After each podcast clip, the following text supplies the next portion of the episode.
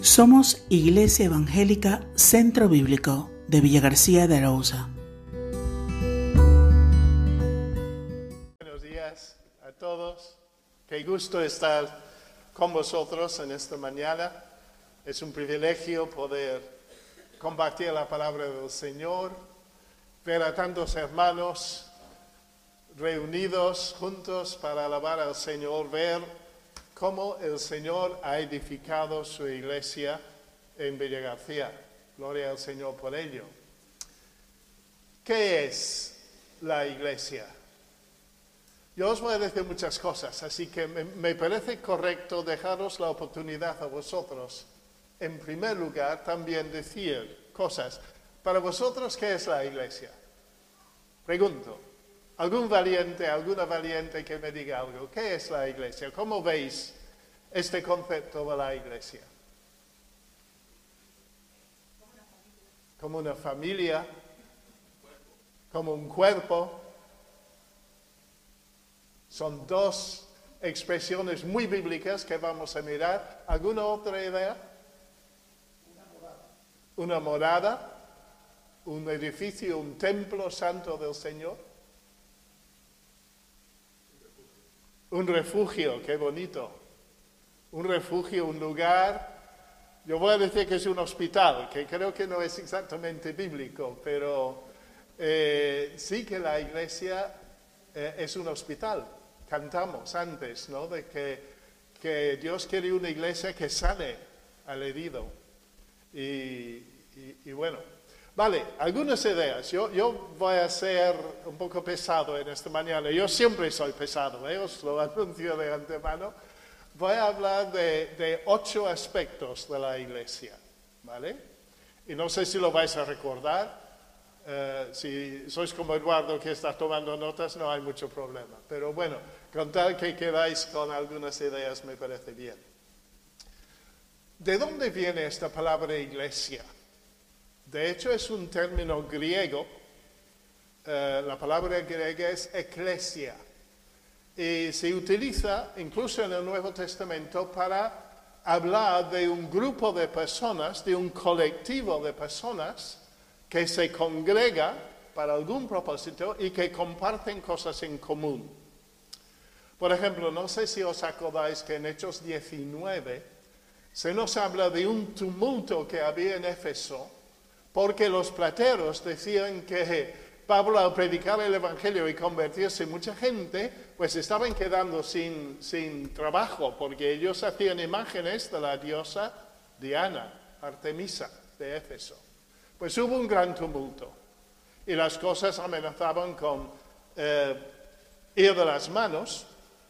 Entonces apareció un oficial del ayuntamiento, un, oficial municipal para poner orden. Y él dijo estas cosas. Así pues, si Demetrio y los artífices que están con él tienen queja contra alguno, los tribunales están abiertos, los procónsules dispuestos, presenten sus acusaciones unos contra otros. Pero si demandáis algo más que esto, se decidirá en asamblea legítima. Y esta palabra asamblea es literalmente iglesia, iglesia. Y luego dice en el último versículo de Hechos 19, y habiendo dicho esto, despidió la asamblea, literalmente otra vez la iglesia.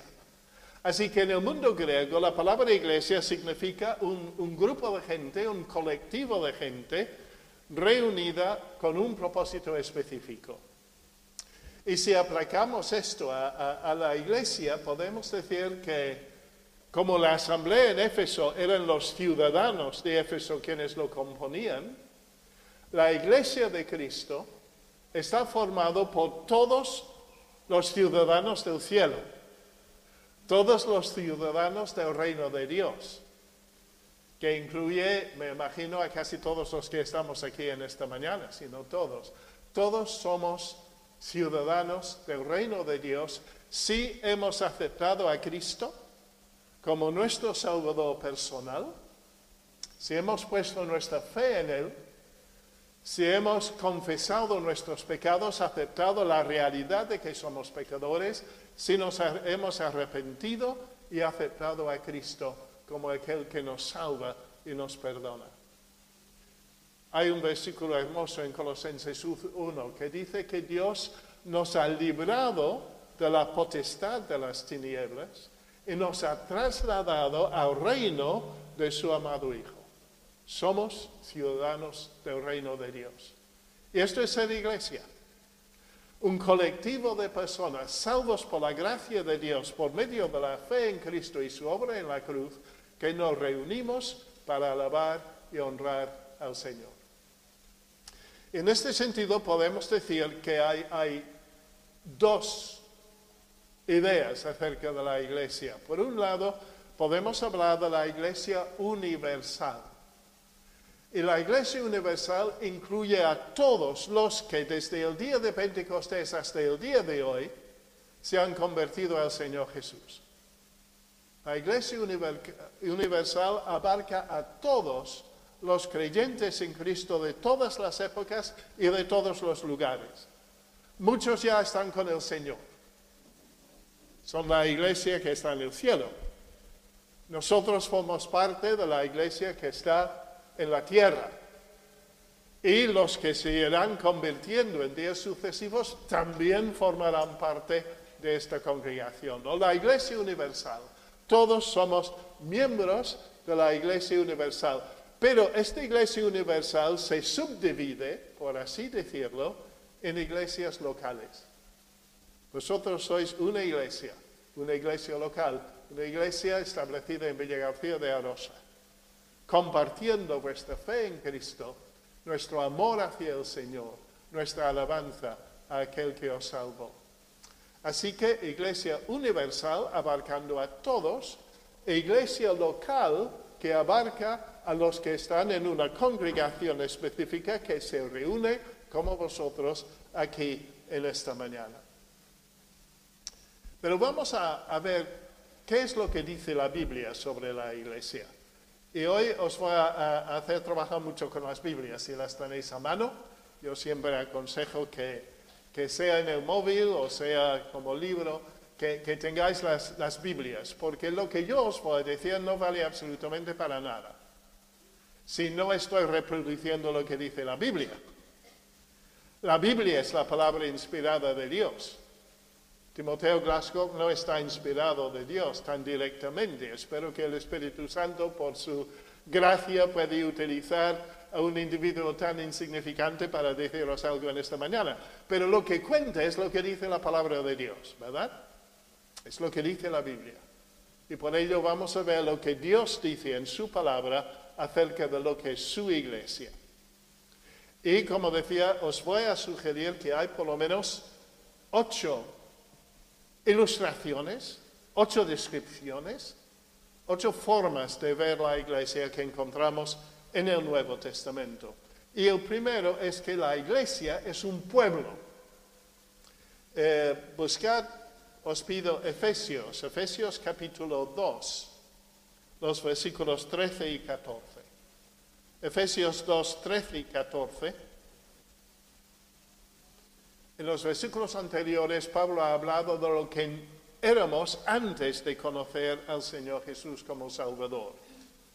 Pero en el versículo 13 de Efesios 2, 13 dice esto, pero ahora, en Cristo Jesús, vosotros que en otro tiempo estabais lejos, habéis sido acercados por la sangre de Cristo, porque Él mismo es nuestra paz, quien de ambos pueblos hizo uno, derribando la pared intermedia de separación.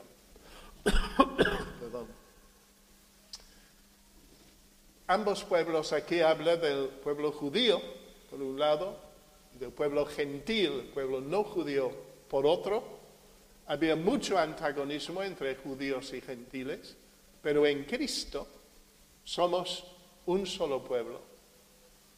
Así que nos, eh, nos encontramos en la Biblia que la iglesia es un pueblo, es un colectivo de personas, de todos aquellos, como hemos dicho, que por la gracia de Dios, por medio de la fe han sido reconciliados con Dios por el sacrificio de Cristo en la cruz, donde Él dio su vida donde Él derramó su sangre. Y cada persona que pone su fe en Cristo es incorporada a este pueblo espiritual que es la iglesia.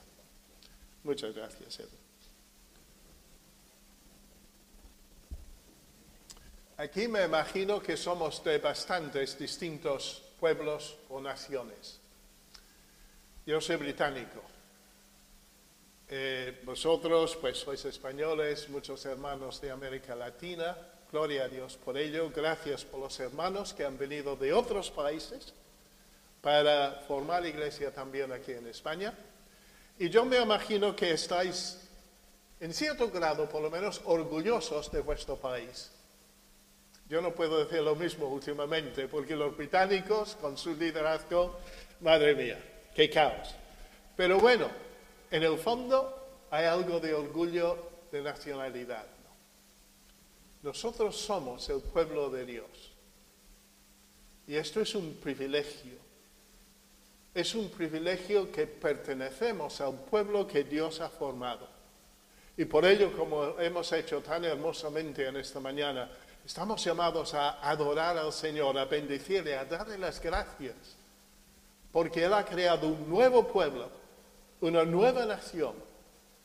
Cuando escribe el apóstol Pedro, también en su primera carta, utiliza esta misma idea de la iglesia como un pueblo, como una nación, lo expresa de esta forma. A ver si encuentro 1 Pedro capítulo 2, dice, pero vosotros sois linaje escogido, real sacerdocio, nación santa, pueblo adquirido para posesión de Dios, a fin de que anunciéis las virtudes de aquel que os llamó de las tinieblas a su luz admirable. Sois, somos nación santa, pueblo adquirido por Dios. ¿Qué es lo que podemos entender de esta, esta figura. Hemos mencionado pues que es un privilegio. Si a veces somos orgullosos de ser españoles o ingleses o eh, hondureños o argentinos o peruanos lo que fuera, eh, más orgullo, en cierto sentido, un orgullo sano, no quiero decir eh, de ufanar, pero mm, ¿cómo debemos sentir el privilegio que tenemos en pertenecer al pueblo de Dios? Dios nos ha salvado, nos ha incorporado a su pueblo. Somos ciudadanos del reino de Dios. Pero además me parece que esta idea de un pueblo incorpora también la idea de la unidad.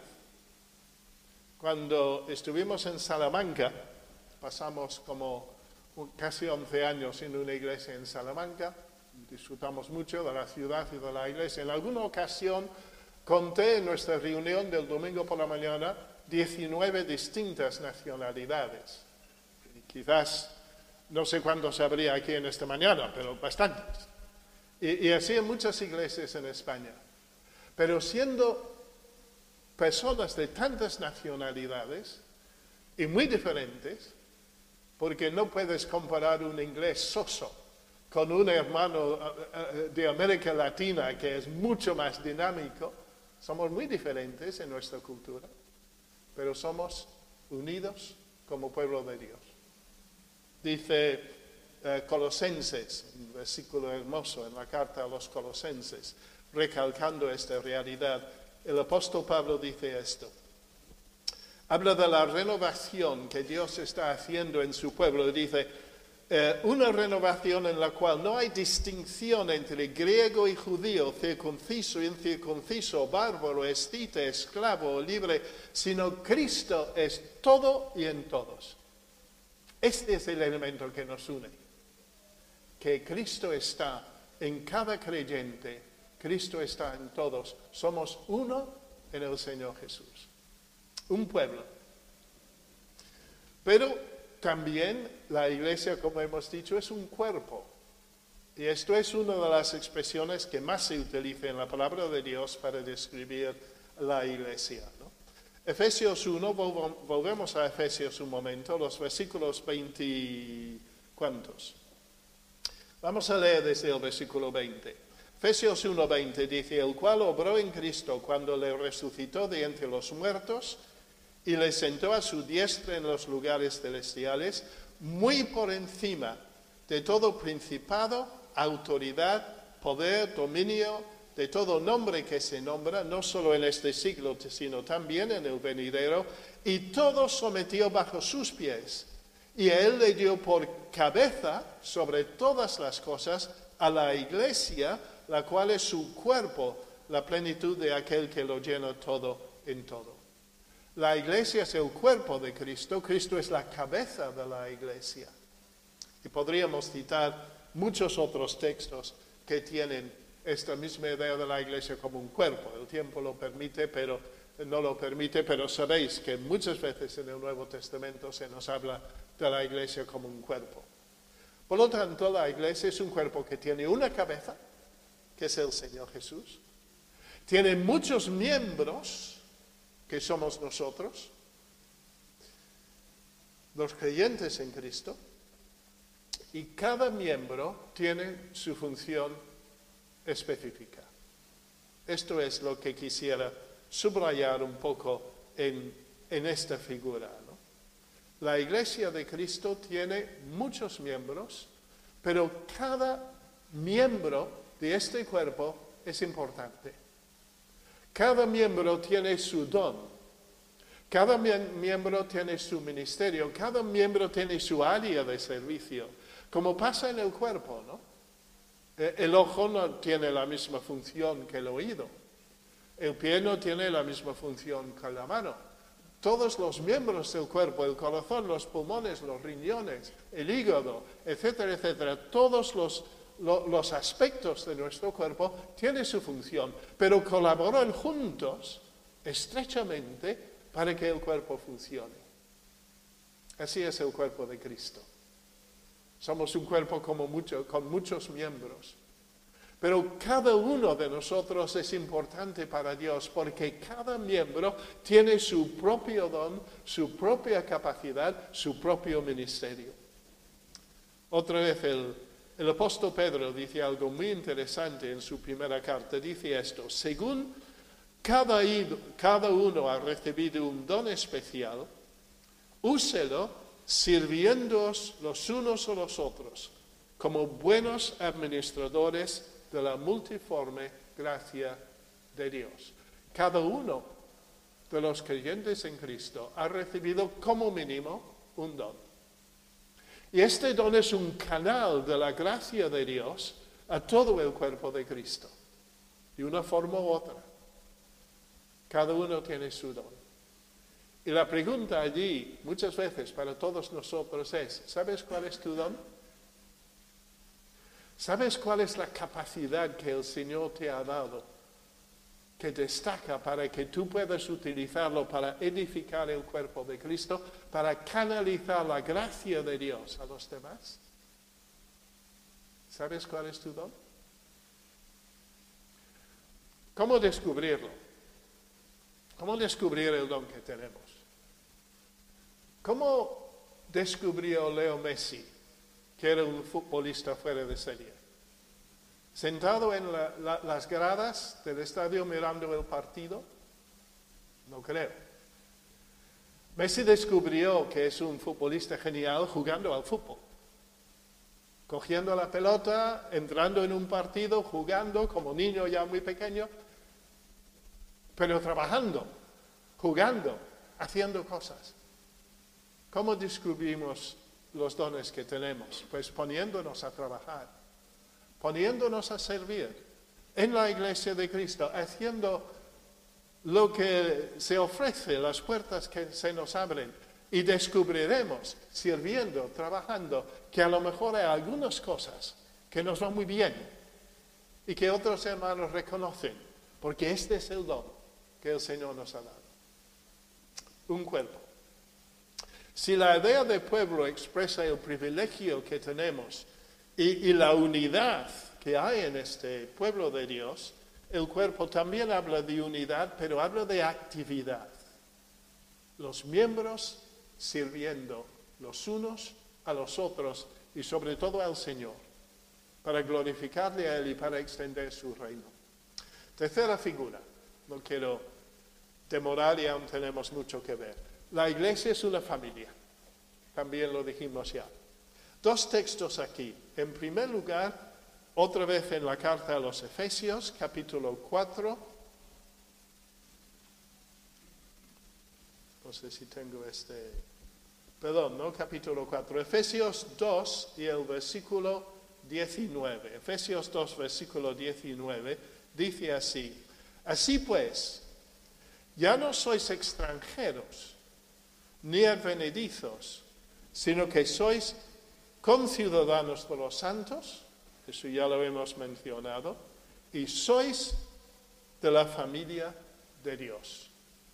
Sois de la familia de Dios. En Gálatas 6, Pablo utiliza la misma expresión. No nos cansemos de hacer el bien, pues a su tiempo, si nos cansamos, si no nos cansamos, seguiremos. Así que entonces hagamos bien a todos, según tengamos oportunidad, y especialmente a la familia de la fe. Somos la familia de Dios. Somos la familia de la fe. Dios es nuestro Padre. Es un Padre muy especial.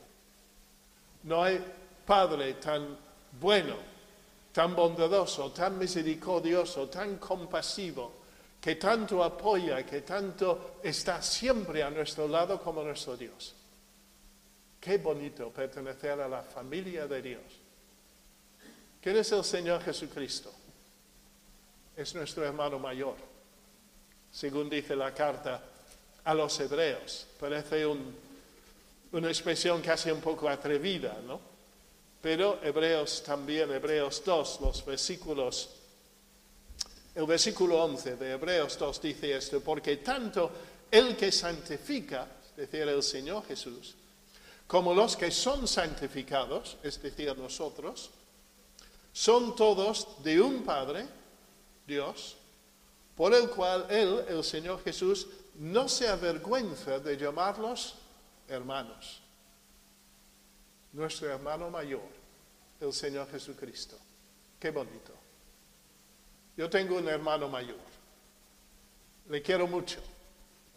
A veces cuando éramos niños peleábamos un montón, pero es un hermano muy bueno. Eh, Jesucristo es nuestro hermano mayor, el mejor de todos. Y esto quizás también nos habla del amor. Todos los salvos somos hermanos y hermanas, los unos de los otros. Formamos la familia de Dios, la familia de la fe, y estamos llamados por ser familia amarnos fervientemente. No lo digo yo, otra vez lo dice el apóstol Pedro. Lo voy a citar el texto. Dice esto, 1 Pedro 1, um, versículo 23, perdón, 22. 1 Pedro 1, 22 dice, puesto que en obediencia a la verdad habéis purificado vuestras almas para un amor sincero de hermanos, Amaos los unos a los otros entrañablemente, de corazón. Hermano, hermana, eso es lo que el Señor pide de ti, lo que me pide a mí. A veces puede haber personas en la familia que, no es siempre fácil llevarnos bien con ellos. Pero la Biblia, la Biblia nos pide que recordemos siempre que formamos la familia de Dios, la familia de la fe. Y al ser familia, al ser hermanos y hermanas, Dios desea que nos amemos fervientemente. Y eso también implica que si en algún momento tenemos un problema con otro hermano, con otra hermana, no debemos permitir que, este problema quede sin resolver. Hay que ir el uno al otro, pedir perdón si hace falta, perdonar si hace falta, reconciliarnos y expresar nuestro amor los unos por los otros. Porque somos los reconciliados de Dios. Somos la familia de la fe. Un pueblo, un cuerpo, una familia, también una morada, un edificio, un templo. Volvemos a Efesios, porque es en Efesios 2 donde tenemos muchas de estas figuras. ¿no? Efesios 2, el versículo 20 dice, edificado sobre el fundamento de los apóstoles y profetas, siendo Cristo Jesús mismo la piedra angular, en quien todo el edificio bien ajustado va creciendo para ser un templo santo en el Señor en quien también vosotros sois juntamente edificados para morada de Dios en el Espíritu. Dios está construyendo un templo nuevo. El pueblo judío tenía su templo, el templo de Salomón, luego también el templo de Herodes, un, lugar físico donde los judíos podían y debían ir para presentar sus ofrendas, para sacrificar al Señor, para adorar al Señor, un templo físico. Sin embargo, el Señor Jesús se describió a sí mismo como el templo en Juan capítulo 2. Destruida este templo en tres días yo lo resucitaré, decía a los judíos. Y el templo ahora es sobre todo el mismo Señor Jesucristo. Él es el punto de encuentro entre Dios y los hombres. Como el, templo en el Antiguo Testamento era el lugar de oración para todas las naciones, donde todos podrían venir para conocer a Dios, bajo la nueva dispensación, el templo que tenemos es el Señor Jesucristo. Él es el punto de encuentro con Dios Padre por medio de su obra en la cruz.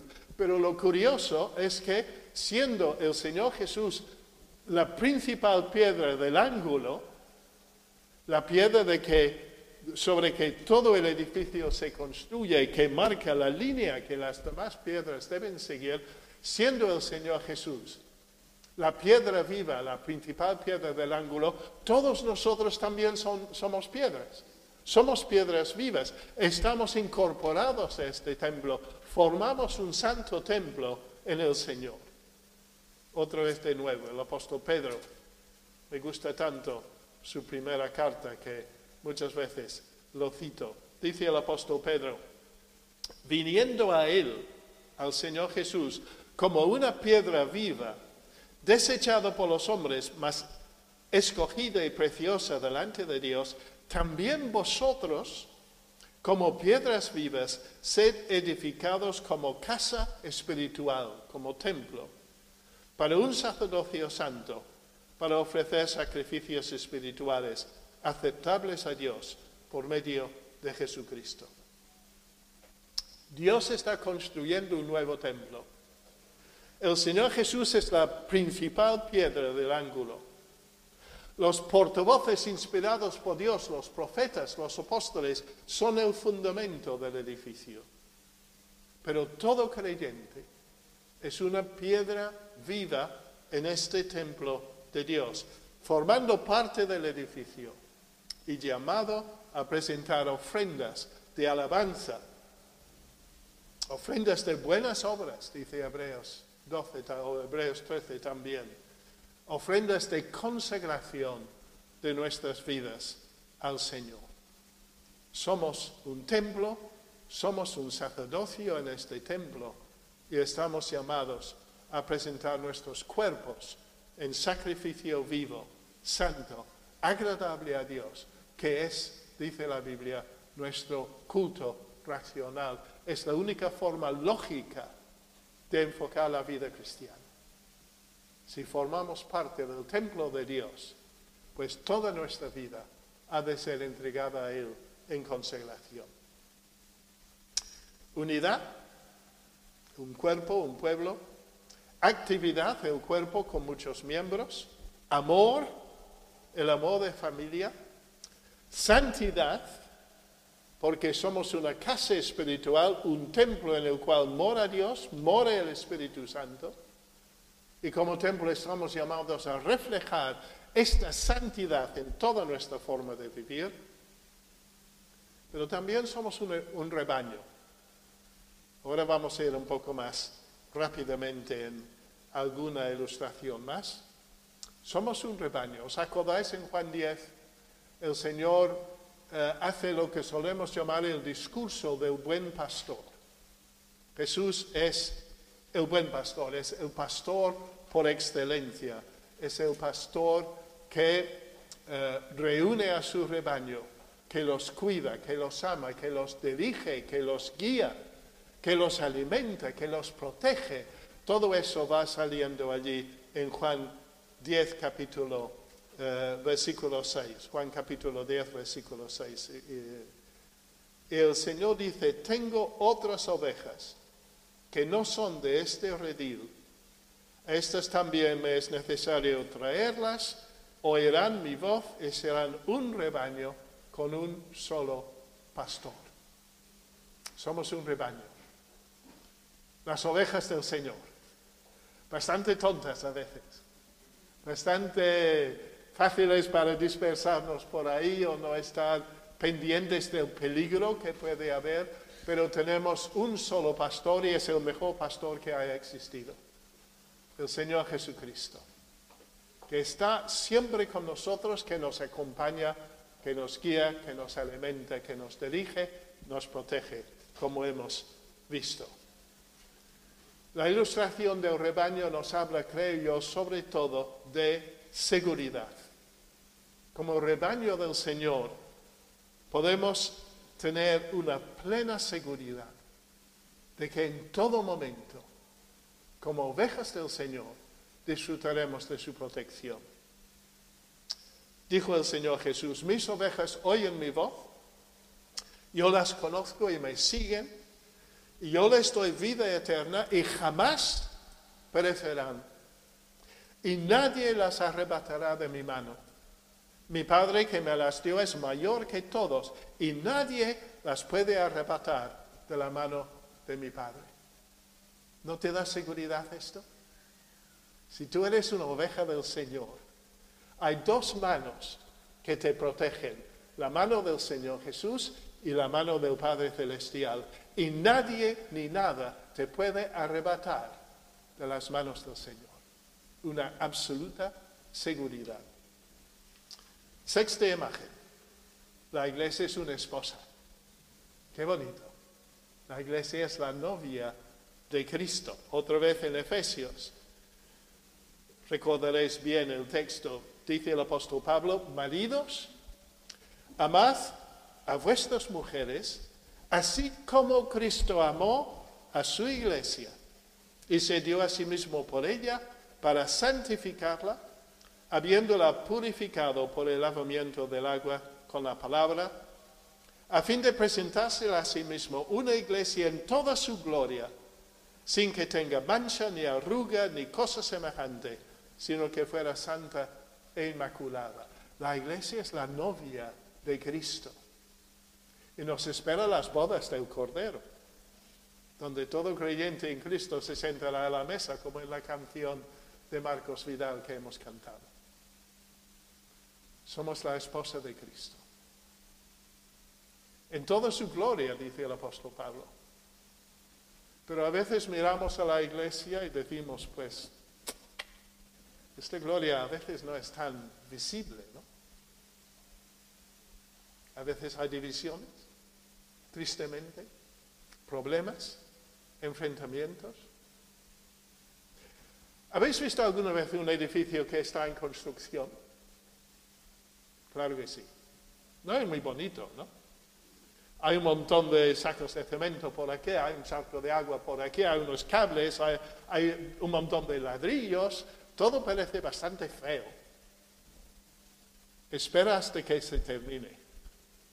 Y cuando todo el edificio está completo, toda cosa en su sitio, todo limpio, veréis qué hermoso puede ser un edificio. Y es así con la iglesia de Cristo. Somos un edificio en construcción. El Señor aún tiene que trabajar mucho con nosotros, por lo menos conmigo tiene que hacer mucho hasta que yo sea el tipo de Timoteo que él quisiera que, él quiere que sea. Pero al final, al final, cuando el Señor termina su obra, la iglesia de Cristo será una novia preciosa, hermosísima, que da mucha gloria a su, a su marido celestial. Somos la esposa de Cristo y debemos vivir como tal. Y quizás lo que más me llama la atención de esta ilustración es que nos habla de la fidelidad.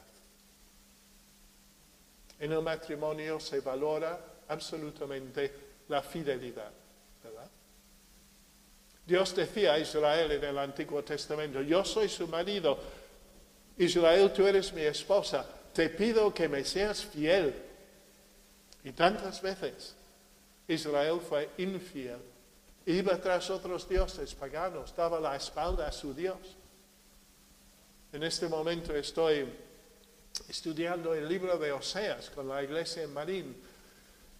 La tristeza de Oseas, cuya esposa Comer le fue infiel y marchó con otros amantes. Y Dios dice, eso es lo que me está pasando con Israel. Si somos la iglesia de Cristo, estamos llamados a serle totalmente fiel que nuestras vidas sean suyas, sin reservas, que Él ocupa, ocupe en todo momento el trono, el lugar principal de nuestras vidas, que le seamos absolutamente fieles, leales. Séptima ilustración, dos más, pequeños y terminamos. La iglesia, como dijimos, es también un hospital. No encuentro esta palabra exactamente en el Nuevo Testamento, no, encuentro esta imagen. Si hablamos de la iglesia como pueblo, como cuerpo, como esposa, como rebaño, sí.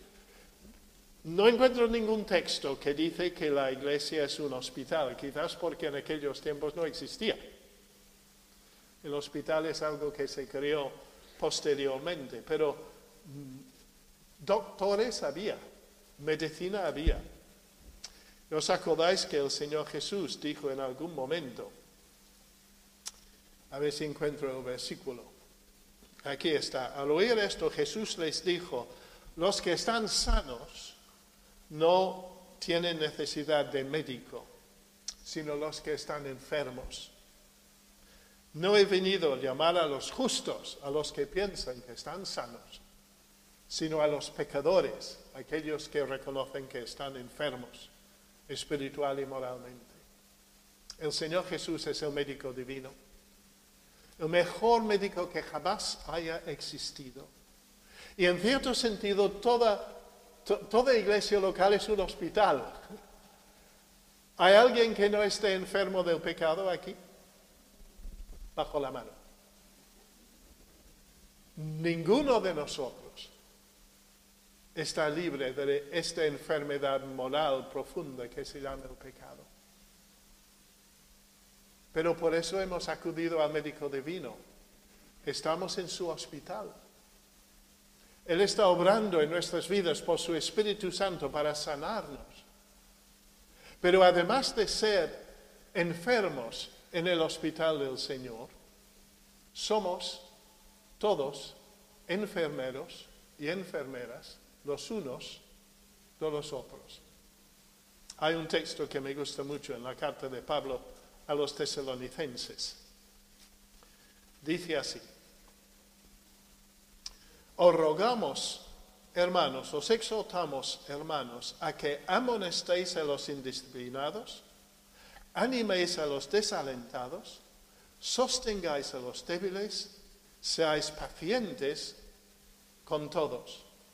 Mirad que ninguno devuelva a otro mal por mal, sino procurad siempre lo bueno los unos para con los otros y para con todos. Estad siempre gozosos. Estamos llamados a cuidarnos mutuamente. La obra pastoral pues lo hace el buen pastor en nuestras vidas por su espíritu. Lo hace el pastor, los ancianos de la congregación pero todos los miembros de la iglesia también podemos ser enfermeros los unos a los otros. Un hermano, una hermana está desanimada. ¿Por qué no vamos y le damos una palabra de consuelo, de amor? Uno está pasándolo muy mal por una enfermedad, por lo que fuera. qué bien puede hacer una visitita, unas palabras de identificación. Podemos ser en el hospital de Dios, enfermeros los unos de los otros, cuidándonos mutuamente. Es un poco lo que Pablo también dice en cuanto a, a la imagen de la iglesia como un cuerpo, ¿no? Si un miembro sufre, todos los miembros sufren con él. Si un miembro es honrado, todos los miembros se regocijan con él. Ahora bien, vosotros sois el cuerpo de Cristo y cada uno individualmente un miembro de él. Estamos llamados a cuidarnos mutuamente. Cuando uno está gozoso por algo, pues unimos con él en su alegría. Cuando otro está triste, estemos a su lado para eh, llorar con él si hace falta. Jesús es el médico divino, pero nosotros somos enfermos y a la vez enfermeros, llamados a cuidarnos mutuamente en el hospital de Dios. Y por último, la iglesia es una agencia misionera. La iglesia envía misioneros. Hechos 13. En la iglesia que estaba en Antioquía había profetas, maestros, Bernabé, Simón, Lucio de Cirene, Manaén y Saulo. Mientras ministraban al Señor y ayudaban, el Espíritu Santo dijo, apartadme a Bernabé y a Saulo para la obra a la que los he llamado. Entonces después de ayunar, orar, haber impuesto las manos sobre ellos, los enviaron. La iglesia envía. La iglesia es una agencia misionera, siempre bajo la dirección del Espíritu Santo. La iglesia en Marín en su día encomendó a Eduardo para la obra en Villa García. Mi iglesia local en Inglaterra hace muchos años me encomendó a la obra del Señor en España. Qué bueno es que una iglesia tenga una visión misionera, que quiere ver cómo desde esta iglesia se puede extender la obra del Señor y el Evangelio puede ser llevada a las naciones. El Señor Jesús, os acordáis, llamó a sus discípulos a llevar el Evangelio hasta los confines de la tierra, hasta los límites de la tierra. Cuando los discípulos le preguntó sobre el reino de Dios, él dijo, no os corresponde a vosotros sobre los tiempos, saber los tiempos y las épocas que el Padre ha fijado en su propia autoridad, pero recibiréis poder cuando el Espíritu Santo venga sobre vosotros y me seréis testigos en Jerusalén, en toda Judea, en Samaria y hasta los confines de la tierra. La iglesia de Cristo, asumiendo su misión como la agencia misionera de Dios. ¿Qué podemos decir en resumen? Bueno, la iglesia es un pueblo. Eso nos habla de privilegio y de unidad. La iglesia es un cuerpo con muchos miembros, pero todos los miembros activos. Esto habla de la actividad de cada uno. La iglesia es una, es una familia que nos habla del amor de familia que debemos tener unos para con otros. La iglesia es un edificio, un templo, donde mora Dios, donde mora el Espíritu Santo, nos llama a la santidad. La iglesia es un rebaño, es el rebaño de Cristo. Y Cristo nos proporciona una seguridad absoluta. Podemos confiar plenamente en él. La iglesia es una esposa llamada a ser siempre absolutamente fiel a su marido celestial. La iglesia es un hospital donde nos sanamos por el médico divino, pero también por los cuidados mutuos que podemos hacer unos con otros. Y la iglesia es una agencia misionera llamada a llevar a cabo la misión de llevar el Evangelio hasta los confines de la tierra que el Señor nos ha dado. Vaya paliza que os he metido en esta mañana. Si no queréis invitarme más, con toda libertad. Si os parece, vamos a terminar con un momento de oración.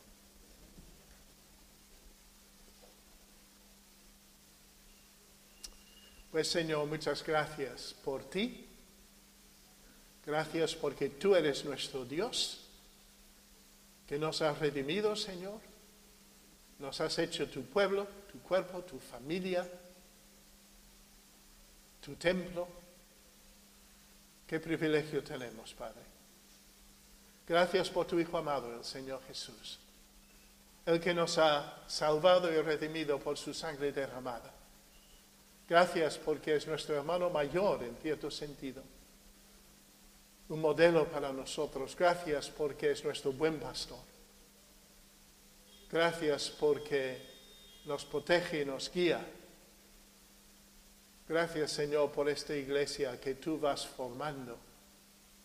Y Señor, queremos decirte que como iglesia, como comunidad, como colectivo de los redimidos por Cristo, queremos honrarte, queremos servirte, queremos adorarte, queremos bendecirte, queremos ser instrumentos en tus manos, Señor, para que en este mundo que, que te da la espalda, que te margina, que no te tiene en consideración, que este mundo pueda saber que tú eres real, que tú eres el Dios de todo poder, el Dios de todo amor, el Dios de todo perdón, el Dios de toda esperanza. Señor, que tu iglesia, tu cuerpo, tu pueblo, te seamos leales y sepamos cumplir la misión que tú nos has dado para glorificarte a ti, para extender tu evangelio. Síguenos bendiciendo, Señor. Y, en este mes, a través de otros hermanos, pues, eh, em, extendiendo lo que es la comprensión de lo que significa ser iglesia. Pero gracias, Señor, por pertenecer a tu familia. Te las damos en el nombre del Señor Jesús. Amén.